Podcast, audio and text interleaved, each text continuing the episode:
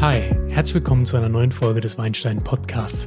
Mein Name ist Jan und ich begrüße euch zu der Folge Deutsche Rotweinsorten. Wir sprechen über Rebsorten, die in Deutschland angebaut werden und welche Weine sie hervorbringen. Viel Spaß bei dieser Episode.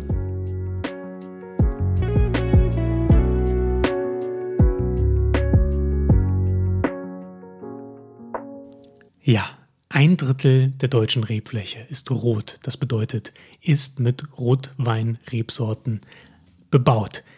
Immer mehr Burgunderrebsorten, viele klassische Rotweinrebsorten. Rotwein wird speziell mit der Klimaerwärmung immer interessanter in deutschen Anbaugebieten. Und ich möchte heute euch einige Rebsorten vorstellen, die hier schon sehr lange angebaut werden, die großer Beliebtheit sich erfreuen und möchte ein bisschen darüber sprechen, wie die denn schmecken. Wenn ihr also Weinanfänger seid und vorm Weinregal steht, sollte dieser kurze Guide euch helfen, die richtige Rotweinrebsorte aus Deutschland für euch zu finden, die euch dann hoffentlich auch schmeckt. Schon mal vorweg, der Spätburgunder ist mit großem Abstand auf Platz 1. Klassiker wie Portugieser, Schwarzriesling, Lemberger oder St. Laurent spielen weiterhin eine große Rolle, speziell bei einfachen Gutswein und darunter Tafelwein. Ähm, dazu haben sich auch äh, Rebsorten gesellt wie der Dornfelder, Regent und Merlot. Ich werde euch eine Auflistung liefern, die nach meiner geschätzten Auffassung der Marktrelevanz und Präsenz in üblichen Vertriebskanälen entspricht. Das heißt, wenn ihr Weinanfänger seid, sollten diese Rebsorten euch auch über den Weg laufen. Die ganz vielen anderen Rebsorten, die es auch noch gibt, die ich nicht ausgrenzen möchte, sind wahrscheinlich etwas schwieriger zu finden. Wir besprechen also Spätburgunder, Dornfelder, wir reden über Portugieser, Trollinger, Lemberger, Regent, St. Laurent und über Cabernet Sauvignon. Das ist die Auswahl. Und wir starten einfach mit dem Spätburgunder, auch genannt Pinot Noir. Die meisten Reben hier stehen in Baden, ca. 5300 Hektar, ähm, speziell am Kaiserstuhl, den ich 2019 besucht hatte. Da hatte ich auch zu Beginn der Podcast-Reise ähm, mal was zu erzählt. Daneben ist die Pfalz mit 1700 Hektar, Rheinhessen mit 1500, Baden-Württemberg mit 1300 ähm, die führenden Anbaugebiete für Spätburgunder. Aber auch im Rheingau, an der A, mittlerweile sogar an der Mosel ähm, wird Spätburgunder angebaut. Ähm, ja, es ist eine Rebsorte, die schwierig anzubauen ist. Also sie hat ähm, große Herausforderungen für die Winzer, weil ähm, ja, sie eben anfällig ist für Schädlinge, aber auch, ähm, weil sie sehr ja, anspruchsvoll ist, was den Boden angeht, also das Terroir. Dafür aber spiegelt der Spätburgunder das Terroir wunderbar wider, weswegen er besonders in hohen Qualitäten sehr anspruchsvollen Wein hervorbringt und eben auch sehr facettenreichen und tollen Wein. Der typische Spätburgunder hat einen rotfruchtigen Duft, Erdbeere, Kirsche, Brombeere, vielleicht ein bisschen ja, Cassis, aber eher weniger. Ähm, wenn er im Barrik ausgebaut wurde, dann natürlich kommen da auch ähm, Holzaromen hinzu, wie Vanille oder andere Gewürzstoffe oder Gewürzaromen. Ähm, der Wein ist in der Regel ja, kräftigeres Rot. Ähm, wenn er aus dem Holz kommt, wird er dunkler sein, mehr Gerbstoff haben, weniger Säure. Ähm, und deswegen wird er auch immer mehr im Eichenfass ausgebaut. Aber muss er nicht, ja.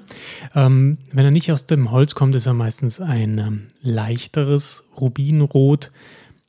Geht aber auch gerne mal, wenn er ein bisschen älter wird, ähm, farblich in eine braunere Richtung.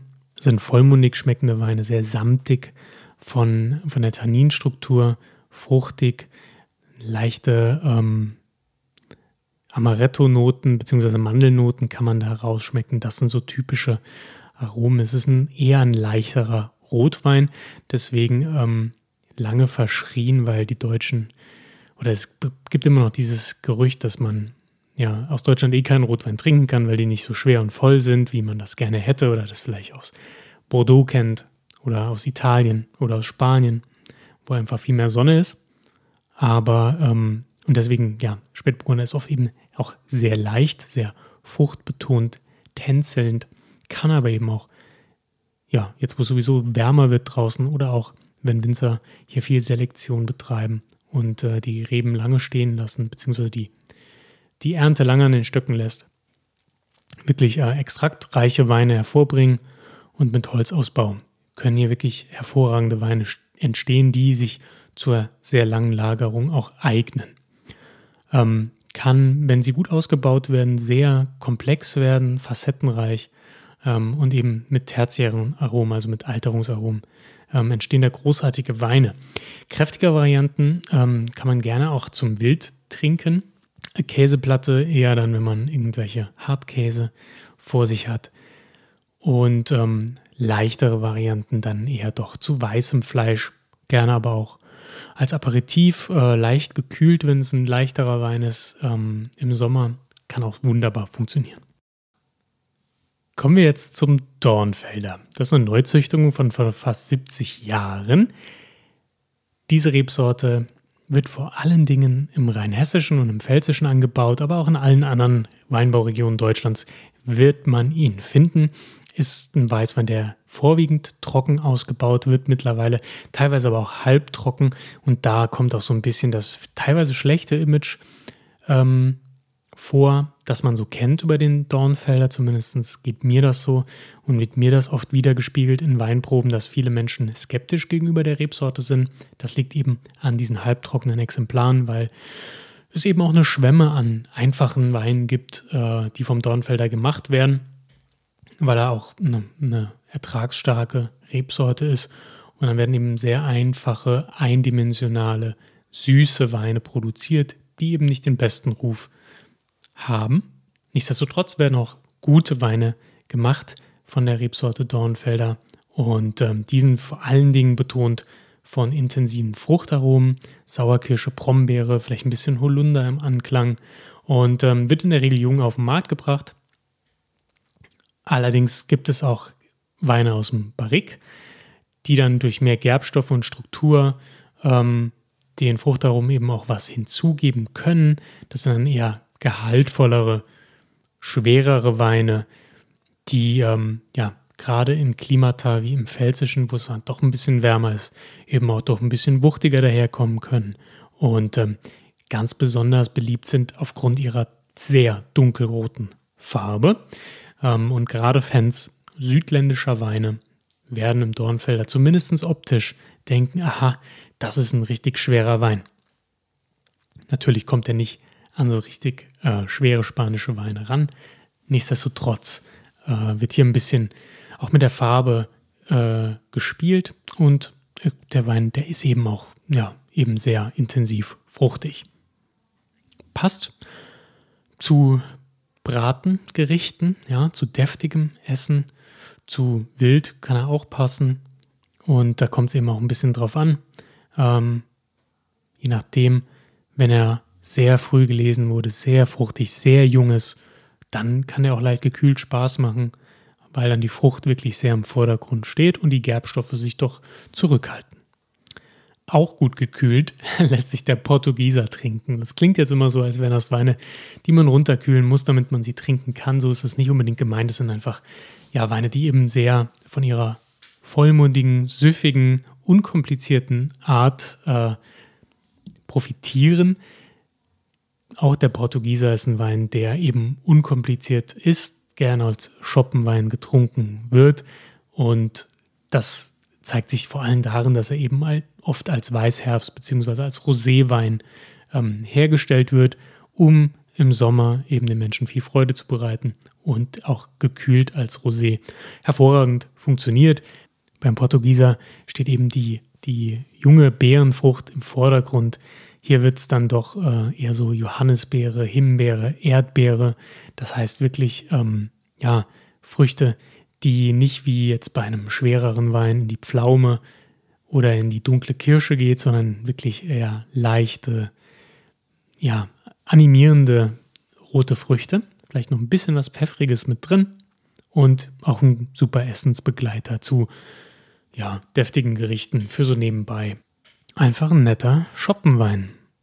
Und äh, wenn ihr den beim Winzer kauft, dann werdet ihr sicher viel Spaß damit haben und auch bestimmt gute Preise dafür zahlen. Also im Sinne von vielleicht das eine oder andere Schnäppchen machen und einen schönen Wein kriegen.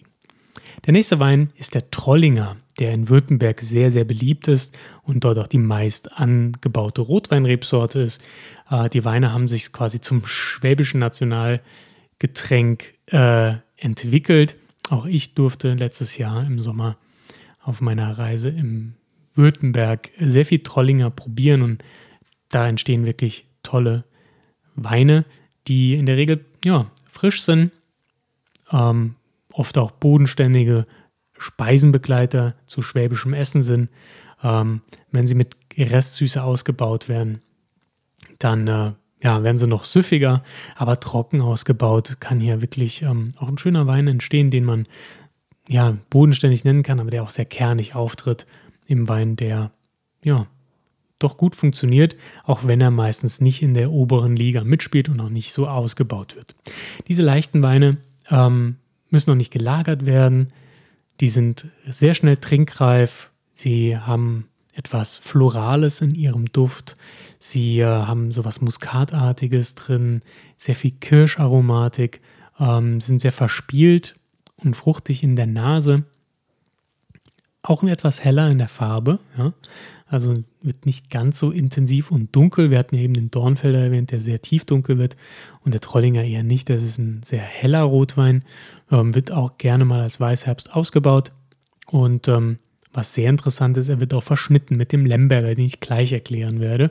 Und das sind eben tolle Weine, die da in dieser Cuvée entstehen können und die dann auch super zum Essen funktionieren. Wenn ich ihn so zum Essen kombinieren würde, dann wahrscheinlich eher zu ganz hellem Fleisch, ja, also Schweinefilet oder ein Hühnchen mit sehr milder Soße.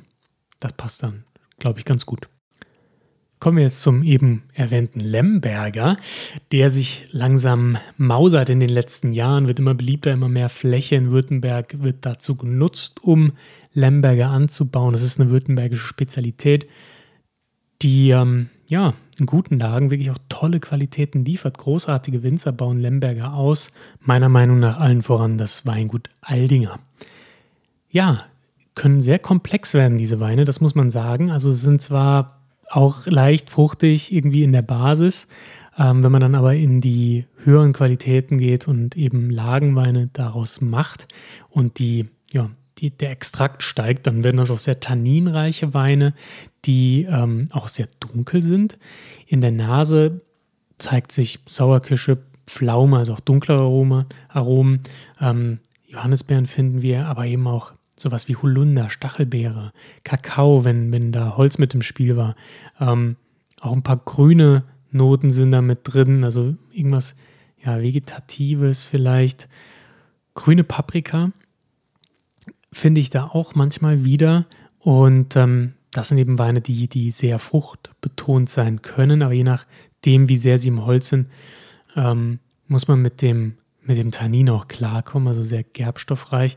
Deswegen kann man die Weine auch wunderbar lagern. Äh, sie haben, ich finde, die Weine sind sehr lang am Gaumen, also haben einen guten Abgang und sind eben sehr, sehr lange haltbar. Ähm, ja, haben auch viel Säure, ne? Extrakt, Tannin, das sind alles so Faktoren, die, die zur Haltbarkeit beitragen. Ähm, wenn er aus dem Barrik kommt, wie gesagt, ist er intensiver, dann wird das Ganze auch wärmer. Dann haben wir da wirklich einen, teilweise einen wuchtigen, schweren Wein. Ähm, also ja, ist eine tolle Rebsorte, Lemberger. Da kann man viel, viel, viel draus machen und viele ambitionierte Winzer aber auch manche ähm, Winzergenossenschaften sind dabei, äh, tolle Lemberger zu machen, teilweise auch im Verschnitt mit Trollinger. Und ähm, man merkt schon, das ist einfach etwas, das, glaube ich, vielleicht auch irgendwann über die Grenzen von Württemberg schwappt, wer weiß. Auf jeden Fall entstehen da tolle, tolle Qualitäten und das kann man je nach Ausbaustufe auch zum Essen wunderbar kombinieren. Ähm, auch hier würde ich, wie gesagt, ähm, ja, zum Rinderfilet kann das funktionieren. Es kann aber auch äh, eher in die Wildbretrichtung gehen, wenn das doch eine, eine bessere Qualität ist und der Wein intensiver wird.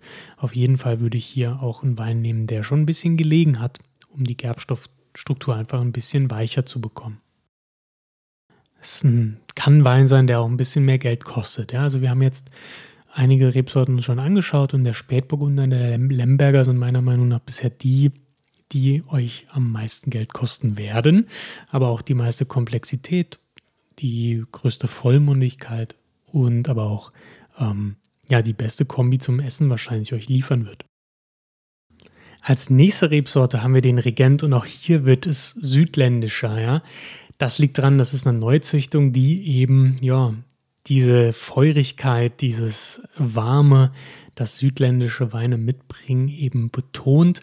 Regent, ähm, ja, kann wenig Ertrag bringen, äh, was erstmal schlecht klingt, aber dafür ähm, kriegt man da sehr gehaltvolle Weine raus. Die äh, Säure ist relativ moderat. Wir haben relativ moderates Tannin. Das heißt, wir kriegen Weine hin, die eher samtig sind. Ne?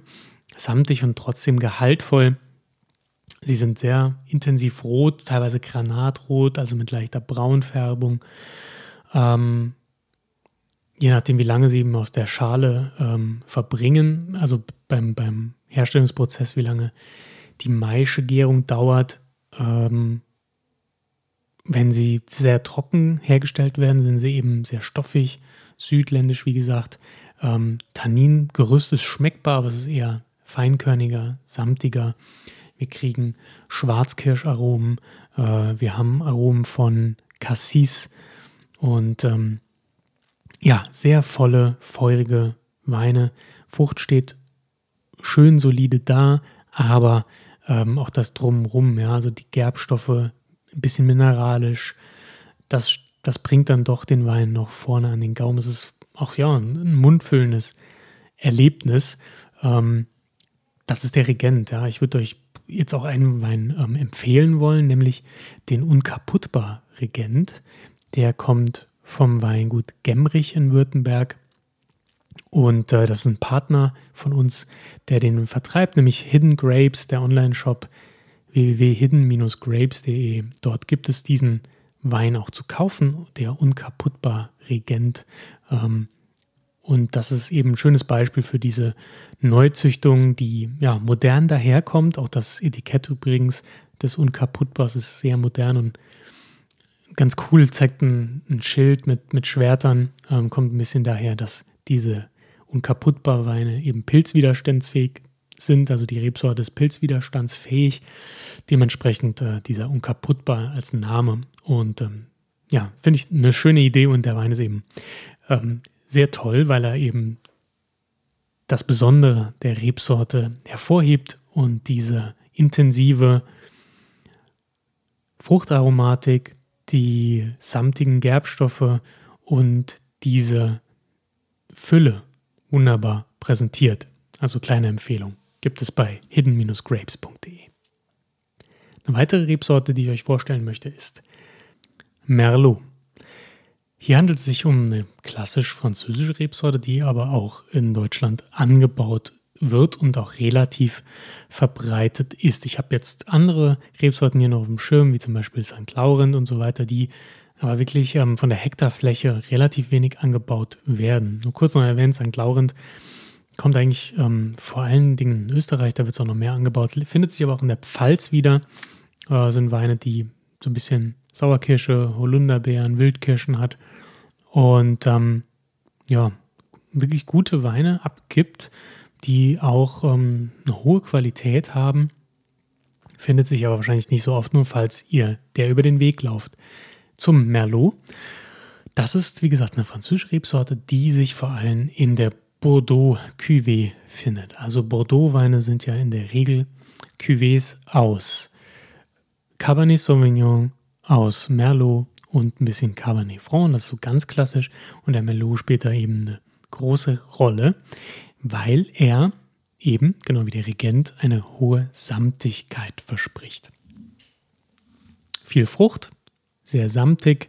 Das dann in Kombination mit dem Cabernet Sauvignon, der eher gerbstofflastig ist, ähm, ergibt eben eine wunderbare Cuvée, aber auch als Solo-Rebsorte kann der Merlot wunderbare Weine hervorbringen. Und er bringt eben, wie gesagt, viel Frucht, die Samtigkeit, eher Pflaumenaromen, Brombeeren, reife schwarze Kirsche, Äh, ja, wenn er aus dem Fass kommt, dann haben wir vielleicht noch ein bisschen Schokolade, ein bisschen Gewürznoten und das sind wirklich ähm, sehr sanfte Tannine, seidenweich eigentlich und schöne, schöne Weine. Ich mag Merlot, ihr werdet ihn auch finden, wenn er vom Weinregal steht und er befindet sich auch in vielen Cuvées deutscher WinzerInnen. Kommen wir zum letzten Wein. Ich habe ihn schon erwähnt, der Cabernet Sauvignon. Auch eine französische Rebsorte, die für ihre Gerbstoffe steht, die aber auch in Deutschland immer mehr angebaut wird und die euch, ja, gerade wenn ihr im Weinfachhandel unterwegs seid oder auch im Supermarkt, über den Weg laufen wird. Es ist ein sehr farb- und tanninintensiver Wein, sehr dunkel, sehr gerbstoffreich. Das bedeutet ähm, rau an der Zunge und ähm, deswegen aber auch sehr gut zur Lagerung, passt wunderbar ins Barrikfass. Und das ist ein Wein, der eben auch als Cuvée-Partner ganz äh, toll funktioniert, wie eben in der berühmten Bordeaux Blend, weil er eben Farbe und Tannin hinzufügt. Aber auch solo funktioniert das, wenn man kräftig tanninreiche Weine mag. Und was typisches ist Cassis, also schwarze Johannisbeer, grüne Paprika und auch andere rote Beerennoten, die sich dazu ähm, schleichen, aber wirklich grüne Paprika, so ganz typisch. Also wenn ihr das mögt, ja, dann äh, ist das eure Rebsorte. Passt wunderbar zum Essen aufgrund des Tannins. Auch hier gebratene Gerichte, vor allem Rind, Lamm. Es passt aber auch wild. Ich kann mir das super zum Wildgulasch vorstellen oder zum Gulasch generell, weil da ja gerne auch mal Paprika mit reinkommt. Ähm, dunkle Gerichte, dunkle Soßen meine ich. Äh, da passt Cabernet Sauvignon wunderbar. Das war der kurze Ritt über deutsche Rebsorten oder deutsche Rotweinsorten. Ja, natürlich ist nicht jede Rebsorte typisch deutsch und hier nur ansässig. Nein, es sind eben Rebsorten, die hier viel vorkommen. Und so habt ihr hoffentlich einen kleinen Fahrplan, wenn ihr euch fragt, ja, ich möchte einen Rotwein kaufen, wie schmecken denn diese Rebsorten, die da draufstehen? Habt ihr hier einen kleinen Anhaltspunkt. Wenn ihr mehr über Wein wissen wollt und sagt, hey, ich interessiere mich dafür, bin aber noch relativ am Anfang. Dann schaut euch doch die alten Podcast-Folgen von mir an aus 2018. Da sind ganz, ganz viele Einsteiger-Tipps. Oder schaut mal bei mir auf Instagram vorbei, at WeinsteinPod. Dort ähm, habe ich auch ein kleines Weinlexikon, da habe ich immer wieder mal Begriffe erklärt. Und das wird auch so weitergehen in nächster Zeit. Gibt es immer mal wieder auch aus alten Episoden nochmal ein kleines Häppchen, die ich da verarbeite. Und ihr findet auch Bilder zu den Weinen, die ich so trinke. Genau, das war's mit dieser Episode. Nächsten Monat geht's weiter. Ich wünsche euch ganz viel Spaß auf eurer Weinreise. Wenn ihr noch Anregungen habt, schreibt mir noch eine Mail an weinstein.podcast.gmail.com und hinterlasst mir eine Bewertung. Jetzt auch auf Spotify ist es ja möglich. Bewertet gerne den Podcast auf Spotify, auf Apple Podcasts, wo auch immer ihr ihn hört.